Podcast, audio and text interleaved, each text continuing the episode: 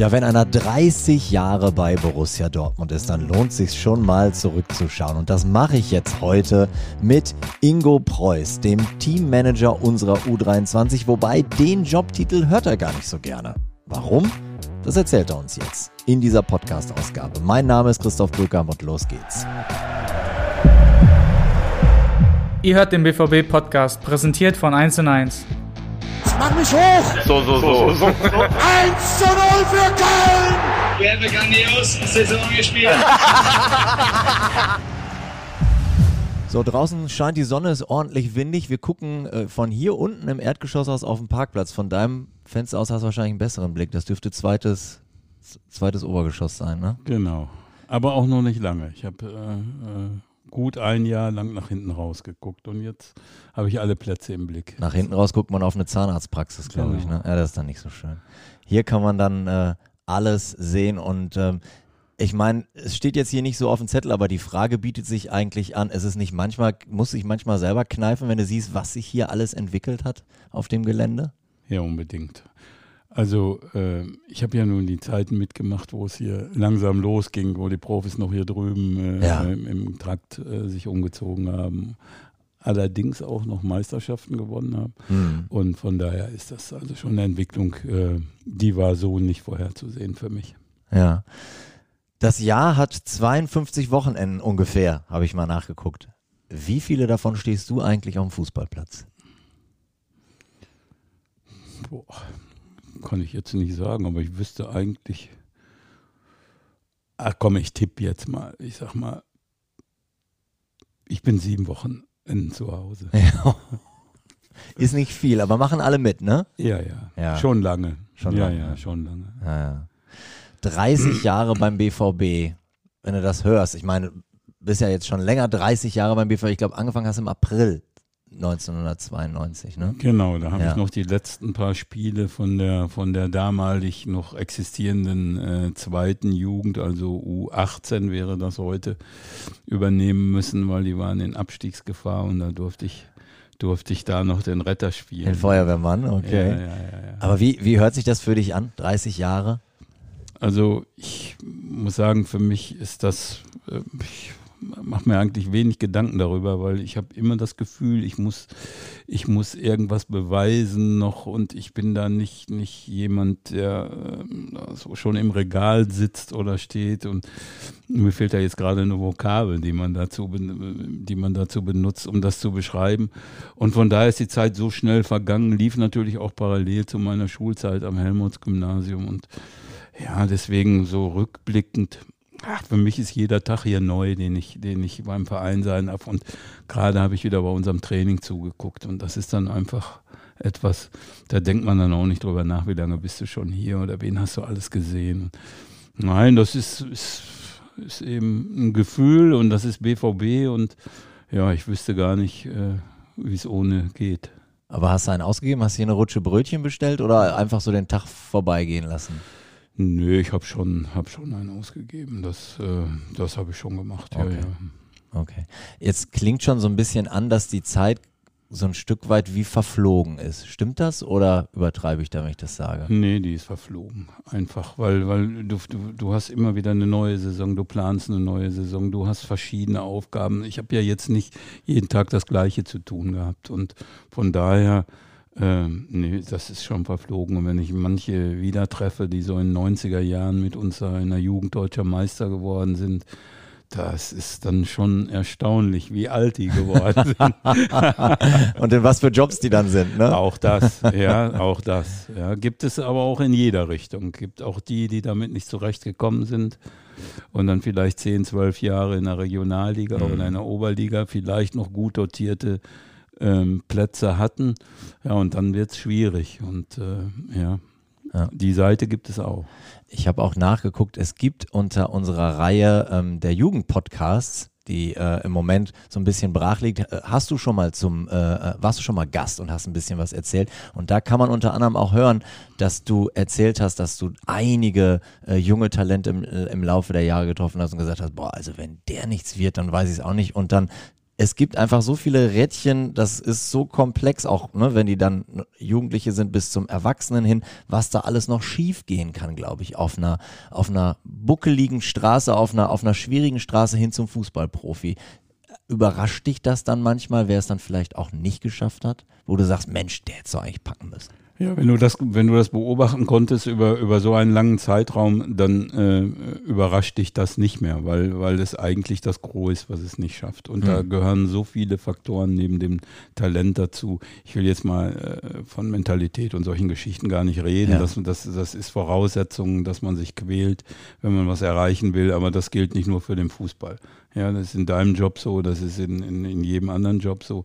Aber der Faktor, Glück spielt auch eine große Rolle. Und okay. Glück insofern, dass man auf Trainer trifft, die das wollen, die das sehen, die auch kein Problem damit haben, wenn dann so ein junger Mann im Profibereich mal einen Fehler macht. Mhm und die nicht unter diesem wahnsinnigen Erfolgsdruck stehen. Das zu finden ist natürlich schwierig. Ja. ja manchmal äh, sind es dann so Situationen, da ist die, die, die, die Verletzungsmisere in der ersten Mannschaft riesengroß und da muss man einspringen, aber manchmal äh, gibt es auch Trainer, die wollen einfach jemanden, der noch nicht auf jeder äh, Platte gespielt wird, mal bringen. Mhm. Und äh, ja, und ich, ich für mich ist immer äh, das beste Beispiel beim BVB Marcel Schmelzer. Das war jetzt nicht dieser talentierte, hochtalentierte Junge, der gehypt worden ist in der U19, so lange, er kam aus Magdeburg.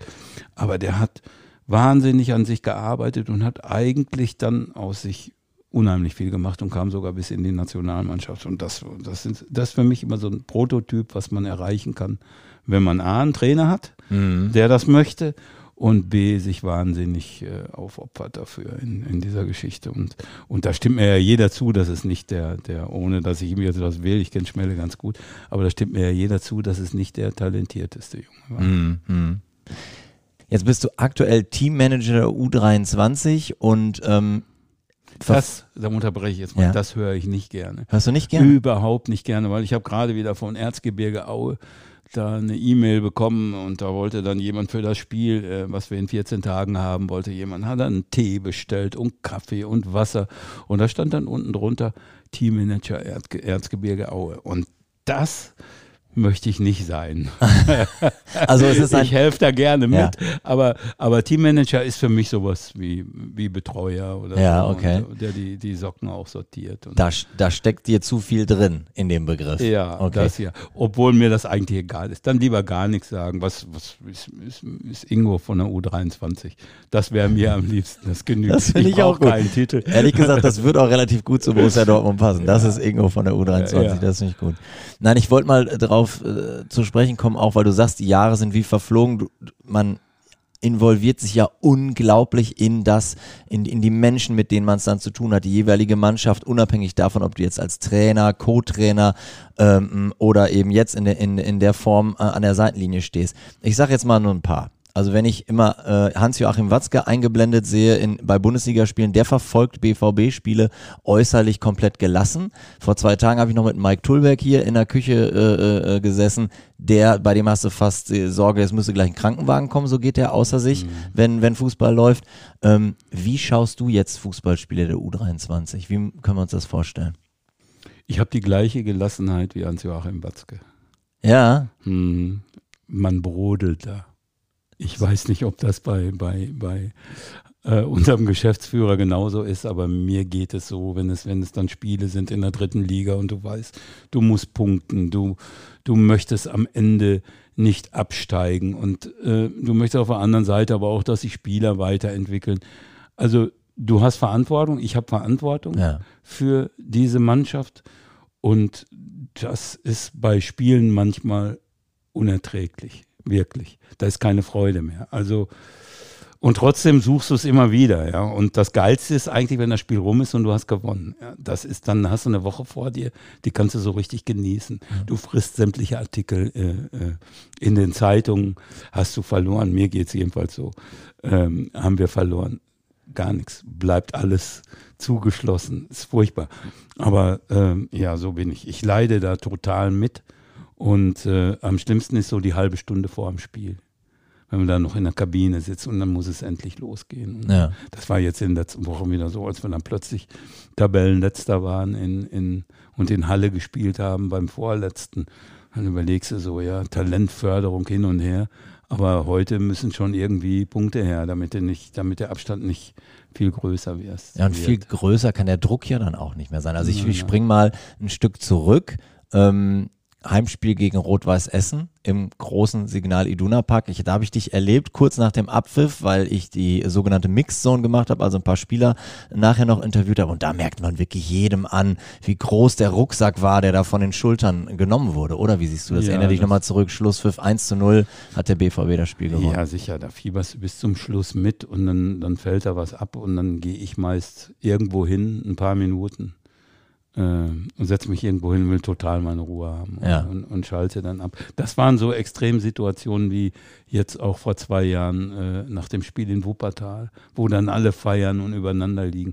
Da bin ich gegangen und habe mich erstmal eine Viertelstunde in mein Auto gesetzt und habe gar nichts gehört und gesehen, um da einfach runterzukommen. Ja, da ist, das ist, ist anstrengend auch. Jetzt haben die Irrungen und Wirrungen der Baustelle Rote Erde es irgendwie gebracht, dass jetzt einige Heimspiele der U23 wieder in diesem Stadion, in dem wir aufgestiegen sind, stattfinden und die, die Heimspiele, ich nenne sie jetzt mal in Anführungsstrichen Heimspiele, sind sogar sehr erfolgreich. Ähm, spielt das noch so ein Stück weit mit vielleicht, dass wir gute Erinnerungen an den Ort haben oder ist es jetzt einfach irgendwo der Schalter umgelegt worden in dieser Saison vor dem Umzug nach Wuppertal? Was würdest du sagen? Also wenn, dann ist eher der Schalter umgelegt worden, wenn wir, wenn wir, wenn wir das so sagen wollen, als dass es am Stadion liegt, weil äh, letztendlich ist es für uns ein Auswärtsspiel. Ja. Ja, das hat keinen Heimspielcharakter dort. Äh, das Einzige, was erinnert, ist äh, der Platz und die rote Erde. Beide Plätze kann man gut miteinander vergleichen. Das sie sind ähnlich schwer zu bespielen Ja, genau. und sind sehr tief. Ich bin da aber äh, nicht der totale Gegner. Ich freue mich, wenn die Jungs sich, sich äh, da über den Acker quälen. Und das ist schon was Besonderes. Also ähm, ja, in Wuppertal, ich bin so viele Jahre in Wuppertal gewesen. Ich habe nicht nur zwei Aufstiege da erlebt, ich habe auch mal ein Spiel, da ging es auch gegen den Abstieg. Wir spielen beim Wuppertaler SV bis zur 83. Minute haben wir da 1 zu 0 geführt. Dann gab es einen Freistoß aus 20 Metern für Wuppertal und der Ball wurde dann geschossen rechts neben das, neben den Torpfosten und da sind so Stangen, die das Tornetz spannen, mit denen man das Tornetz spannen kann. Da tickte der Ball vor und von da aus hinten aufs Tornetz. Und der Schiedsrichter hatte die optische Wahrnehmung, der Ball sei im Tor. Oh, oh, oh. Und äh, wurde gegeben und es stand dann innerhalb von sieben Minuten 4 zu 1 für Wuppertal, weil alle waren so aufgeregt, dass sowas passieren konnte, mitten im Abstiegskampf und wir waren kurz vorm Sieg und dann wird sowas, passiert sowas. Ähm, das ist auch eine Erinnerung, die ich an Wuppertal habe. Es gibt viele schöne Ja, Geschichten, sagen, da das ist eine, wenn, wenn gerade beim Training wieder ein Ball knapp vorbeigegangen ist und das ist jetzt über 20 Jahre her, diese Geschichte, knapp vorbei, sag ich, im Wuppertal hätten sie den gegeben. Ja, das, das vergisst man nicht. Ja, heute wahr. kannst du drüber lächeln. Ja, okay. klar. Gut, gut, gut.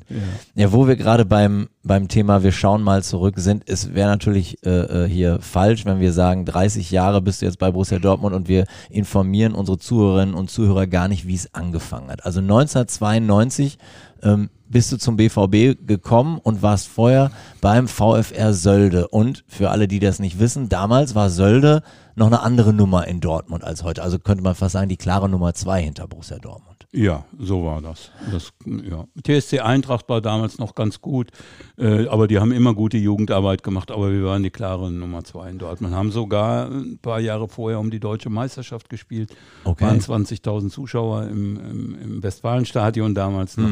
Ja, ja. Also das war schon eine Nummer in, Ja. im, im Dortmunder Jugendfußball. Wie bist du dann auf Borussia Dortmund aufmerksam geworden oder wie ist Borussia Dortmund auf dich aufmerksam geworden? Also wie kam diese Verpflichtung, wie kam dieser Wechsel zustande? Ja, ich muss natürlich sagen, äh, in Sölde war ich dann schon allein, um immer wieder Jahr für Jahr da Mannschaften zusammenzustellen. Und äh, da der BVB damals zwei B-Jugendmannschaften hatte, U17, U16, wie heute auch, zwei U19-Mannschaften, da fielen immer Spieler ab, die dann nicht in die erste äh, übernommen wurden. Und da habe ich mich dann öfter auf dem Trainingsplatz da sehen lassen. Habe auch keinen Hehl daraus gemacht, warum ich da war. Ja. Und äh, ja, und ja, irgendwann ging dann das Telefon und da rief Michael Skieber an, ob wir uns nicht mal treffen könnten. Und das haben wir dann gemacht. Er war damals Jugendkoordinator beim BVB, gerade frisch von Schalke zum BVB gewechselt. Mhm. Ja, und so ist das dann gekommen. Jetzt, das hattest du gerade schon mal so in so einem Nebensatz versteckt anklingen lassen, hast du ja wirklich noch viele, viele Jahre als Lehrer am Helmholtz-Gymnasium gearbeitet. Ich glaube, Sport und Chemie, ist das richtig? Genau. Ähm, und du hättest sogar einen deiner Schüler damals im Unterricht ganz gerne äh, rübergezogen. Das war dann äh, noch Sölde, bevor ja. du zu Borussia Dortmund. Der ist dann aber zum BVB gegangen und hat eine, ich sag mal, relativ passable Karriere hingelegt. Finde ich auch. Ich weiß noch, wie der kleine Kerl da neben mir saß, auf der Schwebebank in der Halle Nord. Und ich sage, wenn das heute nicht klappt mit, äh, mit dem BVB, dann machen wir morgen sofort in das Anmeldeformular fertig. Aber Borussia Dortmund hat, hat, hat äh, es nicht schwer gehabt, das Talent zu erkennen, genauso wie du. Gott sei Dank. Äh, Gott sei Dank. Auch äh, für Lars war es natürlich ja. Äh, eine tolle Sache. Also wir reden von Lars Ricken. Ähm, der tatsächlich, war der denn gut in Chemie? Unbedingt. Also die Geschichte habe ich auch schon öfter erzählt, weil er hatte einen älteren Bruder und äh, der hat natürlich bei mir auch äh, Chemieunterricht gehabt und Lars konnte sich dann immer hervorragend vorbereiten, weil alles, was so. der Junge so aufgeschrieben hatte, hat er dann an seinen Bruder weitergegeben. Und das ist auch vernünftig. Und da hat Lars schon manchmal geglänzt. Da haben mich mir schon die Augen gerieben, bis ich dann auch irgendwann mal darauf gekommen bin, woher diese Kenntnisse ja. stammen. ja, ähm, Du, auch das hast du schon anklingen lassen, als du dann zu Borussia Dortmund gekommen bist. Das müsstest du jetzt nochmal erläutern. Ähm, du bist dann quasi gleich der Feuerwehrmann gewesen in der, ich glaube, das war die A2 genau. damals. Ne? Ähm, hatten sie dich, war dir das sofort klar oder kam dann noch ein zweiter Anruf und sagte, also, wir haben noch einen anderen Job für dich? Oder wie war das? Mit welchem Versprechen bist du zu Borussia Dortmund? Nein, nein, ich bin einfach als Trainer für die A2 verpflichtet worden und es sollte ab 1.7. losgehen. Und äh, weil es eben diese, diese unangenehme Situation äh, des Abstiegsplatzes und des Abstiegskampfes gab, äh, wurde ich dann gefragt, ob ich schon eher kommen könne. Mhm. Und das habe ich dann gerne gemacht. Nein, und das war für mich auch, äh, ich habe auch gar keine anderen Ambitionen gehabt, als da die, die zweite Jugend zu trainieren und wollte mich da positionieren, aber dass ich so einen Karriereplan gehabt hätte, da jetzt musst du weiterkommen, weiterkommen, weiterkommen. Nein, nein, für mich war das was Besonderes und meine Familie von Onkel über Opa und alle, die waren, das waren ja alles Borussen. Hm. Und die waren so stolz auf mich, ja, ob ich Lehrer war da oder am Gymnasium oder so, das war bei Weitem nicht so. Und ich stamme ab von Hirschianern und Bergarbeitern, muss man sagen. Das war bei Weitem nicht so wichtig, äh, da Gymnasiallehrer zu sein, als beim BVB äh, plötzlich angestellt zu sein. Ja, aber, aber dir war es wichtig. Mir war es wichtig. Ja. Ich war 1963 äh, als Siebenjähriger das erste Mal bei in der ersten Bundesliga-Saison in der Roten Erde. Da konnte man noch hinter dem äh, Linienrichter stehen. Ja. Naja, also bei uns war BVB, das ging immer nur zu Hause, samstags nachmittags Radio an. Ganz, ganz egal, bei welchem Familienmitglied das war. Ähm, aber der Lehrerjob war dir trotzdem auch immer wichtig, ne? Also sonst hättest du ja, ja, irgendwann wahrscheinlich auch mal sagen können, ach, das ist mir zu viel, aber es war dir eigentlich nie zu viel, oder? Nee, und ich muss auch sagen, ich, äh, gut, die letzten paar Jahre waren dann schon schwer. Dann kam ja noch Corona und solche Dinge, mm. die konnte man alle nicht mehr gebrauchen, aber ich habe das dann alles noch so gut es ging mitgenommen. Nein, nein, ich wollte eigentlich auch immer, immer äh, Lehrer bleiben und habe dann auch 42 Jahre Helmholtz-Gymnasium geschafft. Und ähm, ja. Erzähl doch mal, welche Station hast du denn alle beim BVB ähm, übernommen oder welche Aufgaben hast du alle beim BVB übernommen? Also A2-Trainer war ich dann mh, hm, zwei Jahre und ein paar Wochen. Dann fragte der Micha, äh, Ingo, ich übernehme die A-Jugend als äh, A-Jugendtrainer, bleibe aber auch Jugendkoordinator äh, und werde in den nächsten zwei Jahren meine äh, Fußballlehrerlizenz machen. Möchtest du mein Co-Trainer sein? Ja, ich habe nicht lange überlegt. BVB U19, ja, mache ich. Ja, und damit fing eigentlich so die richtige Arbeit beim BVB mhm. an. Ja, wir haben damals schon mehr trainiert als äh, unsere Gegner und äh, hatten noch Turniere, internationale Turniere, wo wir dann äh, nachmittags losgefahren sind und morgens um vier, fünf Uhr dann erst nach Hause kamen, aber dann ging es am nächsten Tag in der Schule weiter. Aber das haben wir gemacht und die Jungs hat es weitergebracht. Wir sind dreimal hintereinander deutscher Meister geworden und dafür hat sich dann am Ende hat sich das ausgezahlt. Das waren dann drei Jahre U19. Dann lief es bei der U23 nicht so gut. Dann kam Micha wieder und sagte, du Ingo, ich bin ja Jugendkoordinator hier, wir müssen nächstes Jahr die U23 übernehmen. Möchtest du bei der Jugend bleiben oder mit? Hm. Ja, bin natürlich mitgegangen. Und dann äh, sind wir da auch nochmal aufgestiegen, erstaunlicherweise, mit so einer jungen Mannschaft. Und Micha ist dann zu den Profis hoch. Ja. Die hatten eine Vakanz und ich bin von da an bei der U23 geblieben und das war so 98, als wir da aufgestiegen sind. Habe verschiedene Trainer dann gehabt, bin immer Co-Trainer geblieben, das war auch sehr gut. Hab mit, mit, Ja. mit Theo Schneider, mit Uwe Neuhaus, mit Horst Köppel, das war eine ganz tolle Zeit. Ähm, dann die Mannschaften trainiert, also mehr Trainer waren es auch gar nicht, fällt mir gerade ein. Oh, Eddie Böckamp hat es auch nochmal gemacht. Ja, und dann 2009 mit dem Aufstieg in die dritte Liga, die damals relativ neu war, ähm, habe ich dann den Job aufgegeben, weil Michael Zorg hatte eigentlich schon darum gebeten, dass ich zwei Jahre vorher in, in die Scouting-Abteilung des BVBs komme. War ich auch drin, Ja. habe ich dann nebenbei auch noch gemacht, war in der Zeit so sechs, sieben, acht, als es im Verein schlecht ging und dann immer besser, war ich auch für die Profis unterwegs. Hat mir riesen Spaß gemacht, äh, diese Geschichte. Nur der Zeitrahmen wurde dann eng. Also da, das hätte ich nicht länger Ja, ja. durchhalten Vor allem, das sind ja auch Reisen dann, ne? Ja, Also, sicher. Das war dann so in den Ferien, dann war Südamerika mal angesagt oder sowas, Mhm. wenn du da ein paar Tage frei hattest.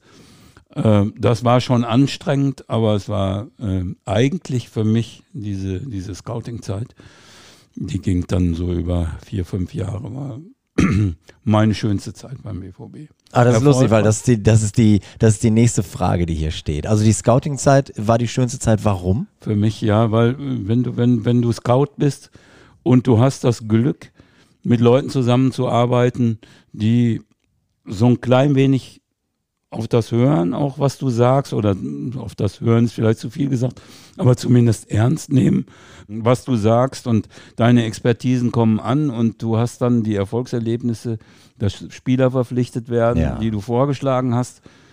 Ähm, also ich bin dann einer von vielen gewesen, die vorgeschlagen haben. Aber dann macht das Spaß und wenn ich, wenn ich, wenn ich da, ich kann mich dann da an, an Sitzungen erinnern mit, mit Michael Zorg, mit, mit Kloppo und Sven Mislintat war dann später auch noch dabei. Ja, und du diskutierst über Spieler, ob er nimmst oder nicht. Ja, das kann dir keiner bezahlen. Ja. Das sind Momente, die vergesse ich nicht. Ja, für die, die das jeden Tag machen, ist das in Ordnung. Aber für mich war das schon was Besonderes. Und äh, von daher, wir sind da zweimal deutscher Meister geworden in der Zeit. Und du, du kommst dann zum Training, hast keine direkte Mannschaft mehr, aber du kommst zum Training der Profis und guckst dann, wie die Jungs, die dir empfohlen hast, wie die sich machen, ja. Und dann hast du wieder ein besonderes Fieber. Äh, äh, ja, willst ja auch nicht, dass das ein Flop wird, obwohl Ja, man das auch nicht vermeiden kann, natürlich. Aber das waren schon Zeiten, die waren einfach grandios. Das glaube ich. Ich sehe ab und zu ähm, größere Grüppchen von Borussia Dortmund mit einem jüngeren Spieler, dann sind die Eltern dabei, natürlich dann auch der oder die Berater. Wenn man jetzt jemanden hat, bei dem sich alle bei Borussia Dortmund sicher sind, okay, das ist ein interessanter Junge, ähm, überzeugt man die dadurch, dass man denen einfach hier dieses super Gelände zeigt? Muss man eher das Umfeld überzeugen? Muss man eher den Spieler überzeugen? Was ist wichtig, um ein Talent zu Borussia Dortmund zu kriegen? Ja, also ähm, wenn du mich da jetzt nach einer Regel fragst oder nach, nach Dingen, die man abarbeiten muss, ähm, habe ich die nicht. Okay. Ja, das mag es geben. Da gibt es dann äh, die Videosequenzen, die man zeigt. Das, damit kann man schon Leute beeindrucken. Natürlich auch unser Gelände, wenn dann noch die Profis äh, Training haben und man kann den Cheftrainer begrüßen oder solche Dinge. Dann spielt das, spielt das alles eine Rolle. Ich, bei mir ist das einfach so, ich lasse diesen Termin erstmal auf mich zukommen und versuche mich in die Leute reinzuversetzen und glaube dann auch so viel Geschick zu haben, äh, mit denen umzugehen. Mal ein Späßchen hier, mal Ja. ein Späßchen da, wenn es, wenn es dann ernst sein soll, äh, auch, auch anders zu wirken. Aber ich glaube, ähm, ja, so eine, so eine Vertrauensbasis äh, zu schaffen zwischen Eltern und Spielern. Bei mir sind es ja dann mittlerweile, also sind es ja keine, sind die Eltern ja ganz selten dabei. Vielleicht mal ganz fanatische Papas. Bei, ja. bei Marcel Lotka war das jetzt wieder. Ja. ja, Marcel hat seinen Papa mitgebracht und hat mich gleich vorgewarnt. Mein Papa, der ist auch ganz extrem. Und ich sage, können wir mit umgehen, Marcel, klappt alles und ist ja auch so gekommen. Ähm, ja, muss man eine Vertrauensbasis schaffen und dann müssen die Jungs sofort merken, boah, da will mich einer unbedingt. Ja, und das gelingt auch nicht jedes Mal. Das hängt auch von der Tagesform ab. Mhm. Ich, ich, ich kann das an manchen Tagen wirklich richtig gut. Und an manchen Tagen habe ich dann doch schon so meine Mühe, dass man da nicht so ein Feuer entwickelt. Aber das muss man schon, wie ich finde. Und ähm, ja, und ganz zum Schluss werden dann über finanzielle Dinge gesprochen, aber erst ganz zum Schluss, weil mhm. das finde ich, wenn ein Junge dir in die Augen guckt, dann musst du ein Leuchten für den BVB erkennen. Und wenn ich das mit irgendwelchen anderen Dingen äh, zum Leuchten bringen muss, dann äh, da habe ich dann schon keinen Nerv. Hm. Ich weiß auch gar nicht, ob ich dir dafür danken kann oder wem ich dafür äh, äh, danken kann. Aber als ich vor drei Jahren zu Borussia Dortmund äh, gekommen bin, dann als Fan plötzlich auch Angestellter war und hier rumgegangen bin, ist mir eine der ersten Sachen, die mir in Brakel aufgefallen sind, ist, wie, wie, wie höflich familiär gut erzogen einem die Jugendspieler alle entgegenkommen. Jeder grüßt, gibt dir die Hand, äh, du kannst auch mit jedem quatschen. Ähm, keiner hat da irgendwie einen dicken Kopfhörer auf oder guckt auf den Boden oder keine Ahnung, spuckt in der Gegend rum. Also man hat schon das Gefühl, charakterlich guckt ihr da echt drauf. Also man muss jetzt nicht nur mit dem Ball ein bisschen was können, um hier hinzukommen. Ja, das stimmt. Also ähm, ähm, das, da legen wir schon Wert drauf, obwohl du kannst das nie ausschließen, dass auch mal äh, so ganz eigenständig Denkende dabei sind. Und das ist auch gut so. Das gehört auch zu einer Mannschaft. Man muss auch Spieler haben in einem Team, über die man sich ärgert, über die sich die Mitspieler ärgern. Das mhm. gehört alles dazu. Und dann muss man es nur in die richtigen Bahnen lenken. Also ähm, habe auch schon Spieler gehabt, die, äh, mit denen war es schon schwierig okay. umzugehen. Aber ich habe das dann immer gerne verglichen, weil während meiner Schulzeit als Lehrer war ich von den 42 Jahren, also ich würde mal sagen knapp 40 Jahre immer zum Verbindungslehrer auch gewählt worden. Okay. Und dann hast du es schon teilweise mit Chaoten zu tun. Und mit denen umzugehen, wenn es dann eine positive Entwicklung gibt, das ist auch schon eine geile Sache. Also das mhm. ist, als wenn du ein Tor schießt. Ja, auch Erfolgserlebnisse da. Ja, ne? ja, ja. Und wenn die dich nicht kennen, dann kann es auch schon mal sein, dass die stur dass die stur vorbeigehen. Also es sind nicht nur so Schwiegersöhne, okay, die, wir okay. Da, die, wir da, haben. Kommen wir von den Spielern mal zu den Trainern. Ähm, ich habe gerade nochmal die Liste, bin ich mir nochmal durchgegangen von der U23, wer in den letzten Jahren, Jahrzehnten diese Mannschaft trainiert hat. Da sind ja ein paar richtig äh, bekannte Namen dabei. Jetzt ähm, hattest du die Situation, dass die Saisonvorbereitung der U23 schon geplant war im Sommer, aber der Trainer war nicht mehr da. Und ihr musstet ad hoc einen neuen Trainer suchen. War das auch für dich mal eine neue Situation? Das habe ich schon mal erlebt. Okay. Das äh, zweimal sogar vorher. Okay. Äh, das war zum einen ging es um Jan Sievert, der in die Premier League gewechselt ist. Das war dann äh, im Winter. Ende Januar kam er damit an. Wir hatten gerade, wir hatten gerade unsere Sitzung und unsere Planung für die nächsten, für die nächsten Monate und dann kam bei ihm Anruf und ein Vertragsangebot von Huddersfield damals, äh, wurde dann als Nachfolger von, von Dave Wagner gehandelt. Ja, und das ging ganz schnell, innerhalb von zwei Tagen haben wir das besprochen. Ich habe die Zahlen gesehen, die in diesem Vertrag standen und äh, ja, dann haben wir es weitergegeben an Michael Zorg und äh, der hat das dann in seinem Gremium besprochen und es war eigentlich klar, dass wir sowas nicht verhindern konnten. Da musste ich dann äh, innerhalb von ein paar Tagen jemanden finden, hm. War nicht so schlimm, weil die Saison lief und da hat es dann Alan Terzic gemacht, der Bruder von, von Edin, für ein halbes Jahr. Und der ist dann wieder zurück ins Scouting gegangen und äh, der hat es aber in, dem, in den paar Monaten wirklich gut gemacht. Den hatten wir damals aus Brünninghausen, der war der Oberliga-Trainer, losgeeist. Ja, da hatte ich diese Situation, habe das dann innerhalb des Hauses, haben wir es klären können und das war, eine, war wirklich eine gute Lösung. Und dann war es nochmal, als Farke den Verein wechselte. Mhm. Äh, sein Vertrag lief zwar aus, aber es war immer noch in der Schwebe, verlängerter, verlängerter nicht, weil wir wollten äh, Daniel schon hier behalten, falls mal in der ersten Mannschaft was schief geht, dass man dann auch ein Backup hat, ja. der dann zumindest interimsweise äh, äh, übernehmen kann. Das war so die Idee, die dahinter steckte. Ja, und dann habe ich auch nur, der Daniel nahm dann seinen Co-Trainer mit, nahm noch den Athletiktrainer mit und ähm, ja, da waren dann auch nicht, war auch nicht so viel Zeit, um, mhm. um da jemanden zu finden. Ähm, haben wir dann aber auch hingekriegt. Und äh, jetzt mit Enno, das war, also das war bitter, weil es eine Woche vor Trainingsbeginn mhm. war. Also und für mich auch völlig überraschend kam, muss ich sagen. Wir hatten das eigentlich so besprochen. Ähm, im, Im Januar hatten wir Gespräche und da waren wir uns einig geworden und äh, unser Club wusste auch Bescheid, dass er im Sommer wechseln würde. Dann hatte sich das im März, April zerschlagen und dann äh, kam die Aussage von ihm, ich bleibe noch, auf jeden Fall. Ich bleibe mindestens noch ein Jahr. Er hat ja auch noch zwei Jahre Vertrag. Und dann haben wir bis donnerstags abends die Mannschaft geplant. Und freitags mittags kam dann der Anruf von ihm und sagt, du, ich möchte zu Augsburg. Und äh, er war noch im Urlaub in Griechenland. Also ich, ich, ich denke, das kann doch jetzt nicht sein. Ja, und dann blieben nur ein paar Tage. Natürlich hat der Verein äh, das nicht abgelehnt äh, nach entsprechenden Verhandlungen, äh, wo ich mich aber komplett rausgehalten habe mhm. und auch raushalten wollte. Ähm, das hat dann Sebastian Kehl übernommen und das war dann auch, auch noch in Ordnung. Und ähm, ja, das war schade, weil ich ja total davon überzeugt war, dass wir weitermachen und wir hatten mhm. die Mannschaft auch auf, auf Ennos Spielweise ähm, ausgerichtet und ja. auch unsere Verpflichtungen da waren noch ein, zwei Dinge, die, die wir klären wollten, gemeinsam klären wollten. Ähm, ja.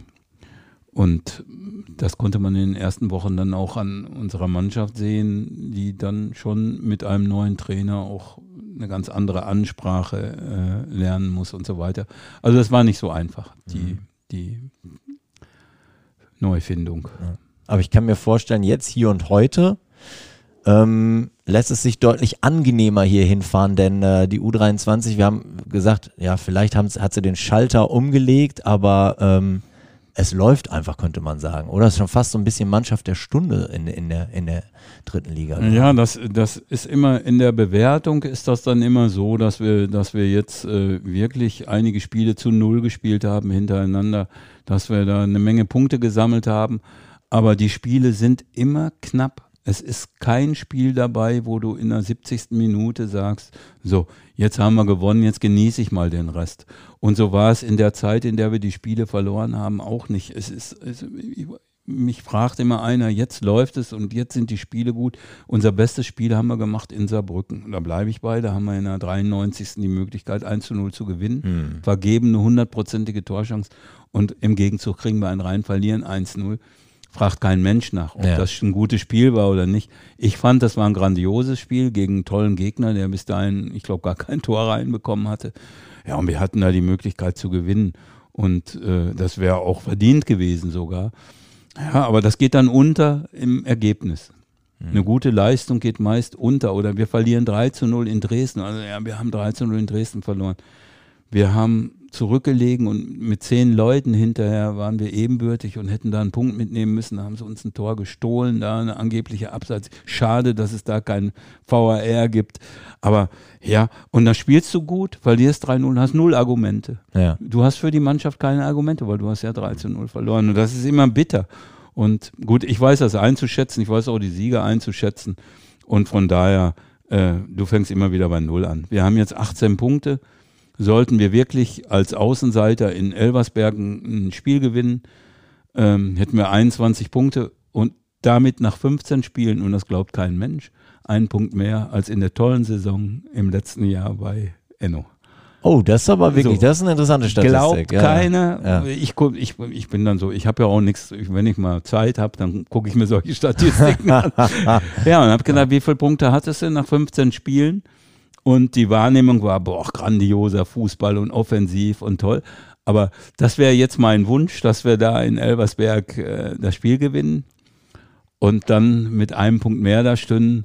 Ja, ähm, dann hast du auch vielen Kritiker den Wind aus den Segeln genommen, muss ich sagen. Aber es wird schwer nächste Woche. Also die haben eine tolle Mannschaft. Ich habe die ein paar Mal live gesehen. Sieht man einfach, was es ausmacht, wenn du drei Jahre mit einem Gerüst spielen kannst und punktuelle Verstärkungen einbaust.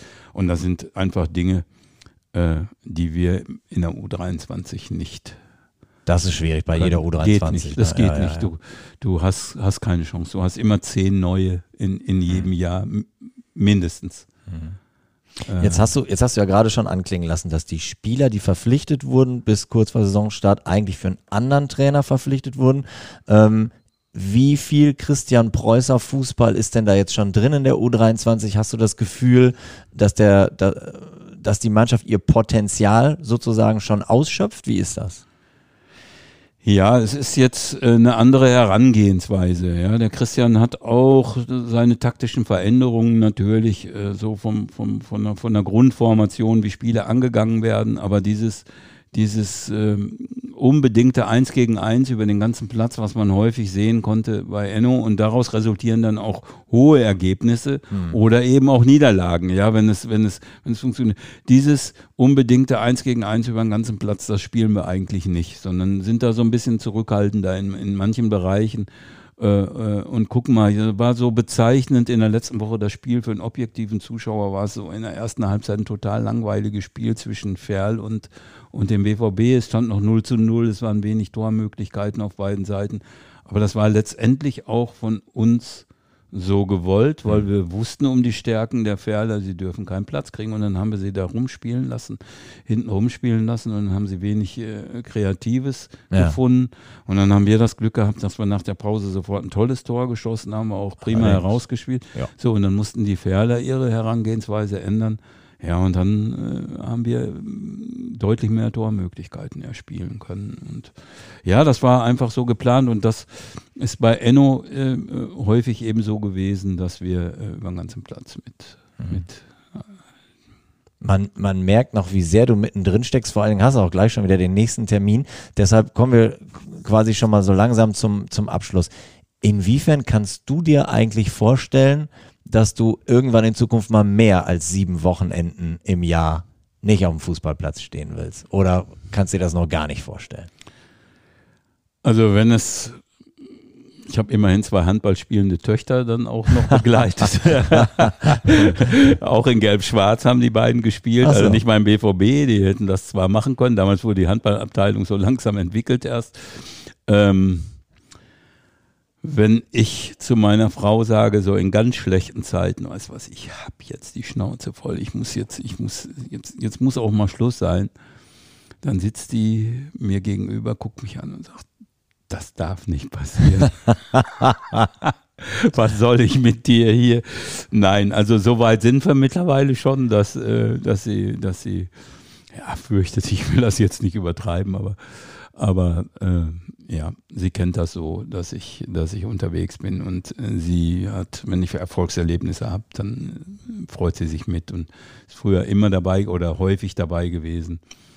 Ähm, Jetzt weniger, es wird immer weniger, aber sie verfolgt das weiter und deswegen bin ich froh, dass sie, dass sie, obwohl sie gar kein Fußballfan richtig ist, Ja. sie guckt Fußball so, wie ich ihre Bilder, wenn sie, wenn sie da wieder gemalt hat oder irgendwelche anderen Künstler beobachtet, dann interpretiere ich die Bilder genau so, wie sie meine Fußballspiele. Okay. Also ich merke schon, dass das Feuer brennt noch, da, Ja. da, da passiert noch was. Ja. Unbedingt. Ähm, also. Eine Sache, die du mir noch bestätigen musst, das äh, meine ich mal gehört zu haben, dass du früher sogar das Berufsziel hattest, äh, so Radiosportreporter. Das war, das war immer, das war immer, also ich wollte Lehrer werden, natürlich. Ja. Das hatte aber auch in erster Linie den Grund, weil ich so weiterleben wollte wie als Schüler, nur dann auf der anderen Seite. Und das ist mir dann aber auch sehr, sehr, sehr lange gelungen.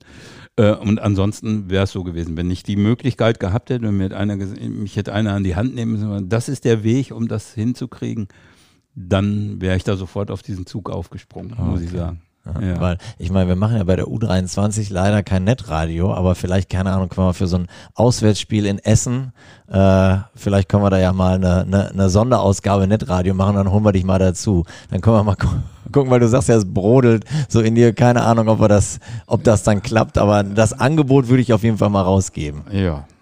Nehme ich, nehme ich an. Sehr gut. Nehme ich an. Ja, dann komme ich selbst ein bisschen runter, muss mich dann auf solche Dinge konzentrieren und dann fällt es nicht so schwer. Nur es wird dann verdammt laut, wenn wir ein Tor machen. Ja, aber die Sache ist, beim Netradio musst du ja auch nicht objektiv sein. Das ist ja das Gute dabei. Ja. Ne? Also Vereinsbrille ist gewünscht. Von der Hinsicht her. Ja, schönen Dank, dass du dir die Zeit genommen hast. Ja, Und ähm, ich glaube, wir sind den 30 Jahren natürlich in der in den knapp 40 Minuten jetzt nicht gerecht geworden. Das müssen wir einfach so so sagen. Aber ich glaube, unsere Zuhörerinnen und Zuhörer haben einen, eine gute Idee davon bekommen, wie du tickst und äh, was du hier dir für den Verein alles schon geleistet hast. Und deshalb sage ich einfach mal stellvertretend, weil ich ja nicht nur Mitarbeiter, sondern auch Fan bin. Vielen Dank dafür. Ähm, und ja. Ich, ich bin gespannt, ob wir uns im Februar dann wieder treffen. Fände ich sehr schön. Können wir machen. Ich danke auch. Und dass es jetzt 40 Minuten waren, das überrascht mich genauso wie die 30 Jahre. in der Vergangenheit. Alles klar. okay, super. Tschüss. Danke. Tschüss. Das war's schon wieder. Hat's euch gefallen? Dann abonniert doch unseren Podcast bei dieser, Spotify, Apple oder Google und schickt uns eure Kommentare an podcast.bvb.de. Danke und bis bald.